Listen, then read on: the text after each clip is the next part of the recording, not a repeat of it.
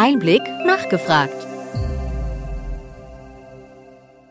Willkommen bei Einblick nachgefragt, dem Podcast mit Interviews und Gesprächen zum Gesundheitswesen vom Gesundheitsmanagement der Berlin Chemie. Wie kann die Versorgung im ländlichen Raum mit Physician Assistance verbessert werden?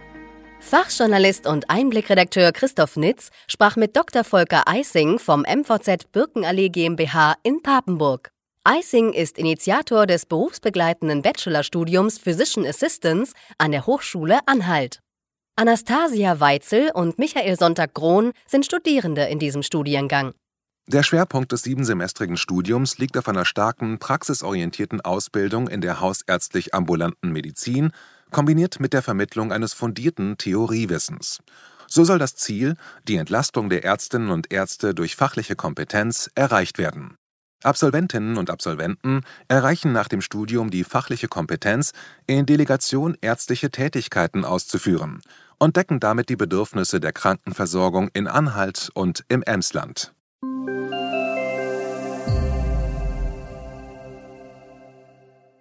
Schönen guten Tag, Herr Dr. Eising. Guten Tag, Frau Weitzel. Guten Tag, Herr Sonntag Kron. Ich freue mich, dass Sie Zeit für den Einblick Podcast finden und wir werden einiges hören über den Physician Assistant, das PA-Programm. Herr Dr. Eising, was verbirgt sich hinter dem Physician Assistant Programm und warum ist es Ihrer Ansicht nach notwendig? Ja, hinter dem Physician Assistant, also dem Arztassistenten, verbirgt sich ein Versuch, Versorgung im ländlichen Raum trotz der gegebenen Verhältnisse zu sichern. Das ist unheimlich schwierig. Ich weiß, ja nicht, wie es im Bereich der Zuhörer ist, aber in unserer Region sind wir schon seit Jahren nicht mehr in der Lage, hausärztlicher, aber auch fachärztlicherseits die Versorgung sicherzustellen. Ich selber bin 62 Jahre alt und gehöre zu den jüngeren niedergelassenen Kollegen. Wir haben immer weniger Ärzte, die immer älter werden, aber gleichzeitig haben wir auch immer weniger Fachkräfte im Bereich der Pflege und der medizinischen Fachangestellten. Und dem gegenüber stehen heute immer mehr Patienten, die immer kränker werden, immer älter und damit Krankheiten erleben,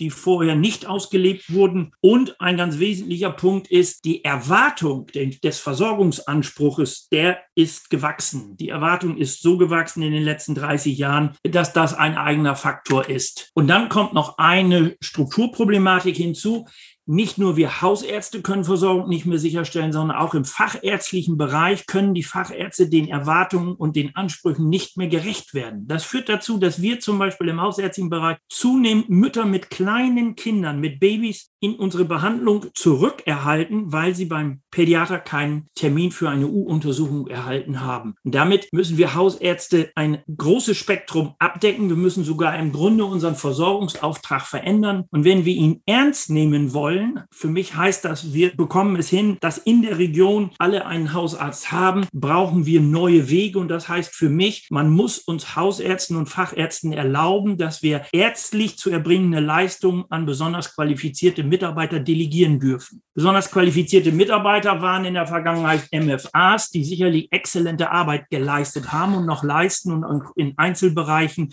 sicherlich super spezialisiert haben und konnten. Aber rechtlich war das dann nicht erlaubt erlaubt. Und der Physician Assistant ist eine Rechtskonstruktion, ist ein berufsbegleitendes Studium zum, mit einem Bachelorabschluss, der am Ende berechtigt, ärztliche Aufgaben in Delegation, und zwar ausschließlich in Delegation zu übernehmen. Heißt auf Deutsch, wenn Sie beim Arzt angestellt sind, dürfen Sie dann, wenn der Arzt sich von Ihren Fachkenntnissen überzeugt hat, die Sonographieuntersuchung durchführen. Und da beginnt es, dass wir Ärzte dann deutliche Entlastung erhalten der Physician Assistant arbeitet uns zu, erhebt Anamnese, führt Untersuchungen durch und äh, das setzt uns in die Lage, mit weniger Ärzten mehr Patienten zu versorgen im ländlichen Raum.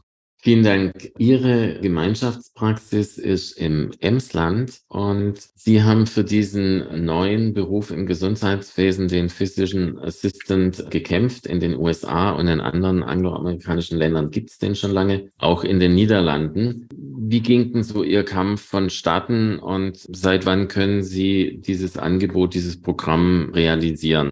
Ich bin jetzt seit 30,5 Jahren niedergelassener Allgemeinmediziner und ich würde sagen, seit 20 Jahren kämpfen wir darum, Versorgung sicherzustellen. Das haben wir anfangs dadurch gemacht, dass wir Arzthelferinnen super qualifiziert haben, ursprünglich mal zur NEPA oder Vera oder Achnes, das ist ja ein bisschen regional abhängig. Und dann sind wir angefangen, nachdem das ein Modell war, was gut funktionierte, diese NEPAs wieder speziell zu qualifizieren zur Fachkraft für Diabetes oder wir haben zum Beispiel sechs männliche Arzthelfer in unserer Praxis. Einer davon kümmert sich um alle chronischen Schmerzpatienten. Das war unser Weg, Versorgung sicherzustellen. Aber am Ende war klar, das funktioniert hervorragend, aber rechtlich ist das eben nicht erlaubt. Und vor diesem Hintergrund sind wir vor gut fünf Jahren angefangen zu überlegen, wie schaffen wir es, dass eben besonders qualifizierte Mitarbeiter ärztliche Aufgaben übernehmen dürfen und das am Ende vor Gericht auch Bestand hat. Und im Rahmen dieser Suche haben wir dann die Hochschule Anhalt mit Sitz in Köthen kennengelernt, die seit zwei Jahren, zweieinhalb Jahren den Studiengang zum Physician Assistant als einzige staatliche Hochschule anbieten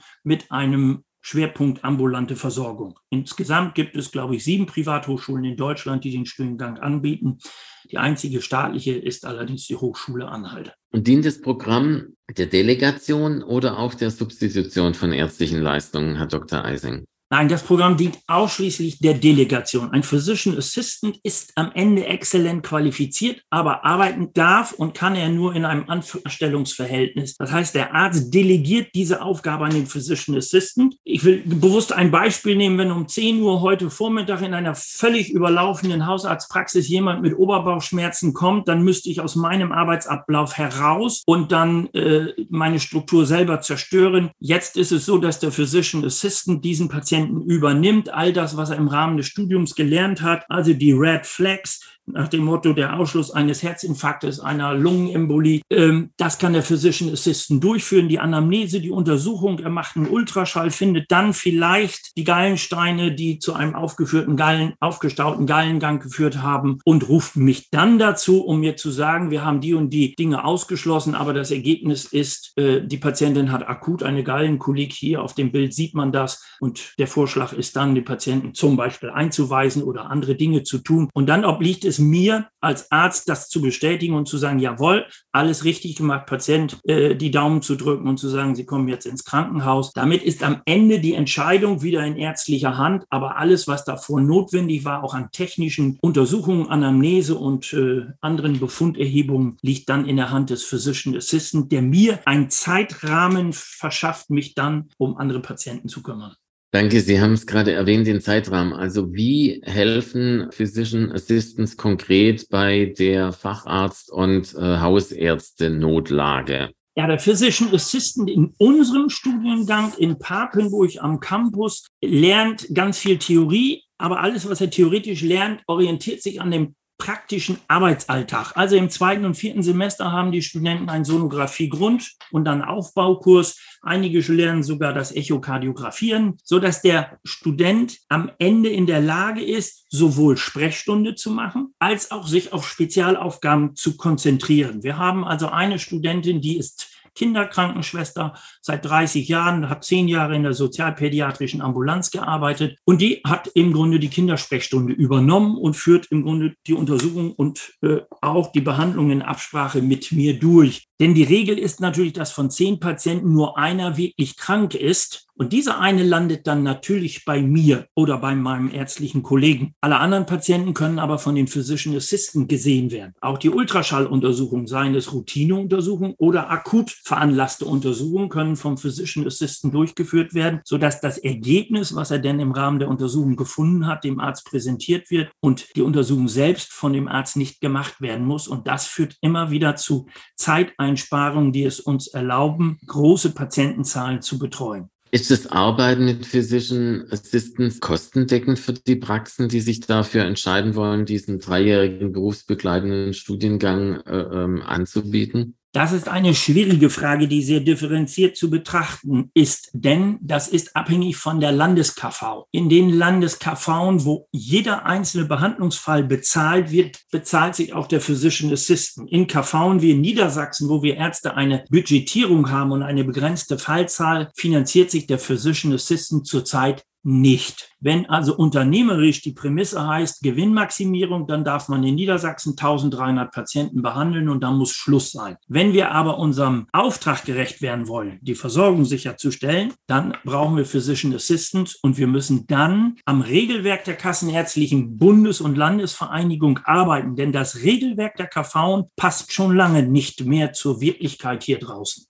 Das heißt also, es gibt einzelne Bundesländer oder Wirkungsbereiche von kassenärztlichen Vereinigungen, wo die Möglichkeit der Abrechnung besteht. Und wie Sie es gerade geschildert hatten, zum Beispiel in Niedersachsen besteht diese Abrechnungsmöglichkeit nicht oder nicht über das Budget, das vereinbart ist, eben hinaus. Genau, das ist ein Brett, das ist noch dick und das muss noch gebohrt werden. Wir haben ja schon viele Brette gebohrt in den letzten Jahren. Das Brett Finanzierung und Abrechenbarkeit der Leistungen, das muss bundeseinheitlich irgendwann geregelt werden. Ich hoffe in naher Zukunft, aber da ist noch viel zu tun. Mhm. Wer finanziert jetzt am Ende die Ausbildung und ist die kostendeckend? Also entrichtet da die Praxis zum Beispiel Studiengebühren für die Dualstudierenden?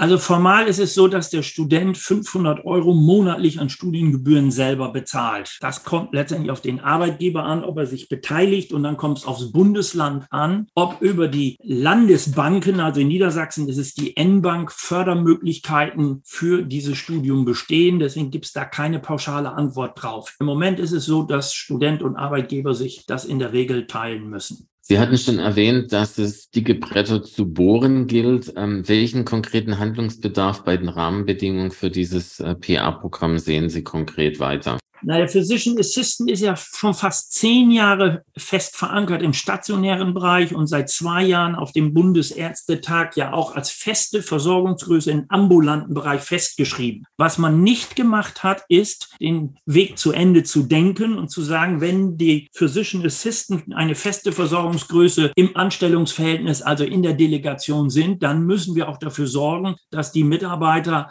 das Studium in irgendeiner Form finanziert bekommen und vor allen Dingen anschließend, dass die Leistung, die durch, also die Versorgungsleistung, die durch die PAs überhaupt ermöglicht wird, dann auch honoriert werden muss. Denn Praxen müssen am Ende wirtschaftlich überleben können. Und der Physician Assistant erhält ein deutlich höheres Gehalt als eine MFA. Mhm. Vielen Dank. Frau Weitzel, Herr Sonntag, wie haben Sie Ihre Ausbildung erlebt und was war der Grund, was war Ihre Motivation, sich für diesen Studiengang zu entscheiden? Naja, Ausbildung erlebt. Wir sind in der Endphase, also wir sind kurz vorm Ende. Es war sehr spannend, sehr aufregend mit einigen Höhen und Tiefen, weil es natürlich schon für mich jetzt mit meinen 34 Jahren eine strukturelle Veränderung ist. Haus, Kinder, Arbeit und dazu Ausbildung. Aber es war machbar, es war auch gut machbar. Es hat ganz viel Spaß gemacht. Man hat für Semester für Semester mehr gelernt, dadurch, dass unser Studium, wir haben ja auch ein paar, die aus anderen Bereichen kommen oder aus, aus anderen Universitäten kommen, die zu uns gewechselt sind. Wenn man das vergleicht, das war sehr wissenschaftlich orientiert und sehr trocken, der Stoff. Bei uns ist es eher ein, ein Erleben und ein Leben, was mit jedem Dozent sich vergrößert und, und erweitert,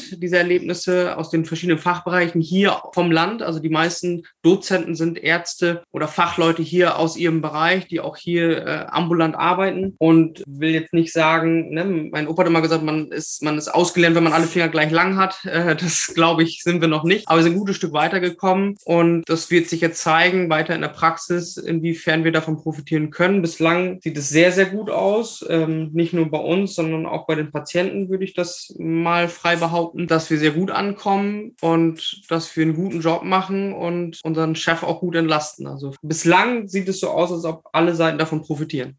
Frau Weißel, wie ist Ihre Einschätzung? Was war Ihr Grund, sich für diesen Studiengang zu entscheiden? Naja, weiter lernen wollte ich immer. Ich bin gelernte MFA und ähm, für mich war das eigentlich immer klar, dass ich weiter möchte. Das Studium ermöglicht mir, am Patienten weiter zu arbeiten. Vorher hatte ich nämlich angedacht, in Fachwirt zu machen. Da würde ich aber am Ende dann doch im Büro landen und das wollte ich dann doch nicht. Und das Studium ermöglicht mir halt, am Patienten weiter zu arbeiten. Sehr gut. Welche Tätigkeiten können Sie beide jetzt unterstützend äh, durchführen? Also was ist quasi der grundlegende Unterschied zwischen Ihren Tätigkeitsfeldern, die Sie als MFA tun könnten oder dem, was Sie jetzt als Physician Assistant tun können? Ich führe zum Beispiel bei uns in der Praxis die Vorsorgeuntersuchung durch gezielt äh, die Hautkrebsvorsorgen führe ich durch, weil wir auch ein dermatologisches Versorgungsproblem hier auf dem Land haben. Wenn der Patient ein Problem mit der Haut hat, kommt er meistens doch erst zum Hausarzt und nicht zum Dermatologen. Und ich sehe die meisten Hautpatienten bei uns in der Praxis mittlerweile und die Vorsorgeuntersuchungen übernehme ich auch. Und Dr. Eising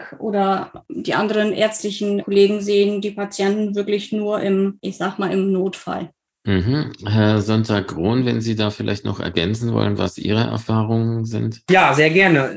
Naja, ich, ich bin schon immer so eher wie so ein Hausmeister gewesen. Ich mache alles Mögliche hier in der Praxis. Das war schon immer so, Mädchen für alles und das ist auch so geblieben. Aber es gibt gerade in dem Bereich, und im Moment wird auch wieder mehr nur auf die Hausärzte geguckt. Ich glaube auch gerade fachärztlich macht es wahnsinnig Sinn, ein PA zu besitzen, weil wenn ich überlege, meine Oma mit 92 soll ähm, 45 Kilometer fahren zum nächsten Kardiologen, der dann in zwei Jahren das nächste, die nächste Echographiekontrolle bei ihr durchführt. Na, das ist schon ziemlich sportlich, mit 92 ihr in zwei Jahren einen Termin zu geben. Das sind alles Sachen, das sind Routinesachen, die genau genormt sind, die genau Vorgaben haben, die ein PA, finde ich, vorzüglich äh, lernen kann und auch durchführen kann. Hier in der Praxis ist es heute das beste Beispiel. Ein älterer Herr kam herein, fiebrig, schwach auf der Brust, ein Belastungs- und aber auch ein Ruhedyspnoe. Wir haben EKG gemacht. Ich habe alles Mögliche an Vorwärts Werte abgenommen, ein trockene Dedimere, also alle Akutparameter abgenommen. Der hatte einen neu aufgetretenen Schenkelblock, der hatte eine schlechte Sauerstoffsättigung. Im Kern habe ich alle Ergebnisse nur unserem Chef hingelegt und gesagt, du, ich habe schon einen Krankenwagen angerufen, der kommt gleich, der wird gleich abgeholt und war das Thema gegessen. Der Patient wurde qualitativ und quantitativ genauso gut versorgt wie von unserem Chef, bloß deutlich zügiger und unser Chef konnte seinen Ablauf normal weiterführen. Ich habe ihm nur die Ergebnisse vorgelegt und im Kern sind wir dann zum selben Ergebnis gekommen. Ne? Also das klappt hier in der Praxis vorzüglich. Man man muss dafür offen sein, es zulassen und auch ein bisschen abgeben können, was viele ärztliche Kollegen, glaube ich, was denen etwas schwer fällt, gerade hier auf dem Land, weil das noch eine andere Generation zum Teil ist. Aber ich glaube schon, dass das eine richtige Zukunft hat und erlebe hier eigentlich täglich, dass wir den richtigen Weg gehen.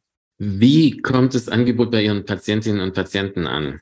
Ja, das habe ich ja gerade quasi schon erläutert. Der Patient heute zum Beispiel war sehr, sehr zufrieden, dass ich ihn durchgehend betreut habe, dass permanent einer bei ihm war, eine Aufsicht über ihn hatte.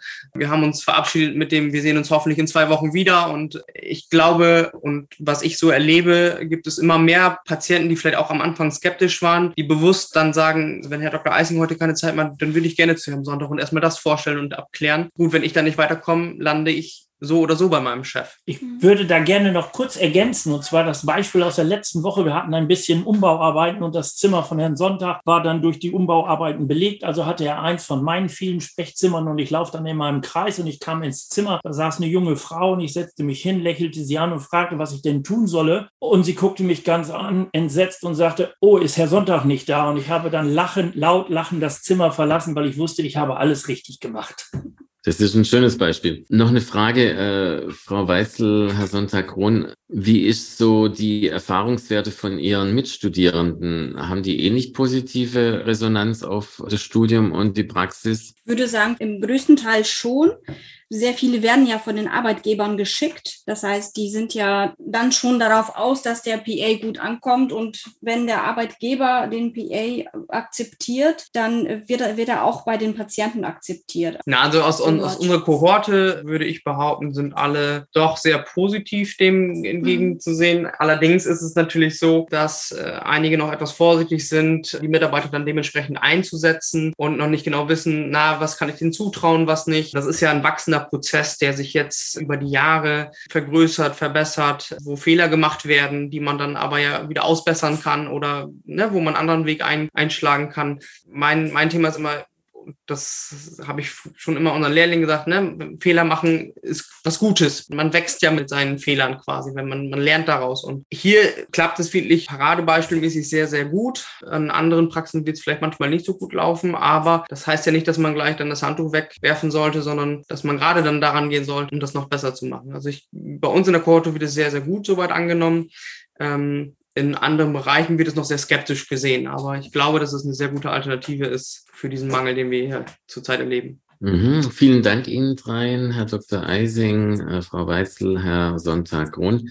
Meine letzte Frage an alle drei ist, wo sehen Sie die Praxis 2030? Also es gibt ja die medizinischen Versorgungszentren, es gibt den Physician Assistant, es gibt aber auch die telemedizinischen Erweiterungsmöglichkeiten. Was ist so in einem kurzen Satz jeweils so Ihre Einschätzung? Wo wird die Praxis 2030? Äh, wie wird die aussehen? Ich glaube, dass es nur noch einige wenige große Mutterschiffe gibt. Ich nenne die das, nenne die mal so, also einige große Praxen im ländlichen Raum, wo die, wo Assistenzärzte beschäftigt sind, wo vor allen Dingen aber Physician Assistant beschäftigt sind. Und von dort aus wird der ländliche Raum versorgt. Ich sage mal, von uns aus reden wir gerade darüber, dass 30 Kilometer entfernt wir alle 14 Tage eine Pädiatrie-Sprechstunde machen. Und diese Sprechstunde wird von der Physician Assistant durchgeführt. Und die Kinder, die dabei dann untersucht und auffällig sind, die kommen zum Kinderarzt. Auf der einen Seite haben wir den Kinderarzt entlastet, dass er sich mit den in Anführungsstrichen Banalitäten nicht beschäftigen muss. Auf der anderen Seite führen wir ihm Patienten zu,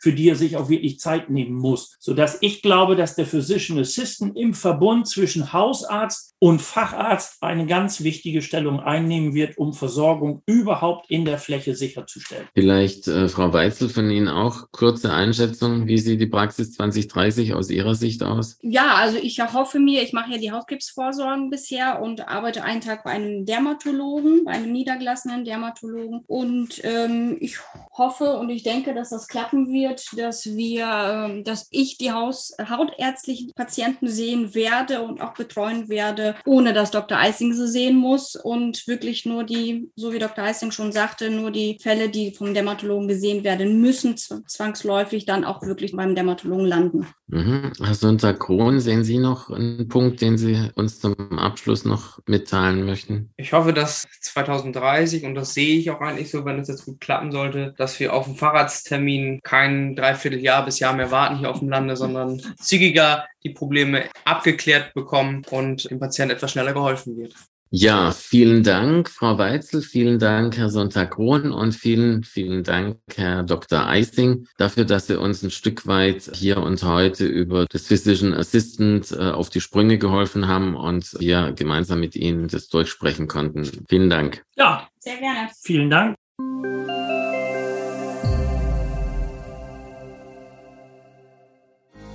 Wir hoffen, dass Ihnen diese Ausgabe von Einblick nachgefragt gefallen hat. Bitte schicken Sie uns gerne Anregungen und Fragen an gesundheitsmanagement at berlin-chemie.de. Sie finden unsere Kontaktdaten auch in den Show Notes. Wir empfehlen Ihnen für den schnellen Überblick der Trends im Gesundheitswesen unseren wöchentlichen Einblick-Podcast sowie unseren Einblick-Newsletter. Alles im Netz unter einblick-newsletter.de.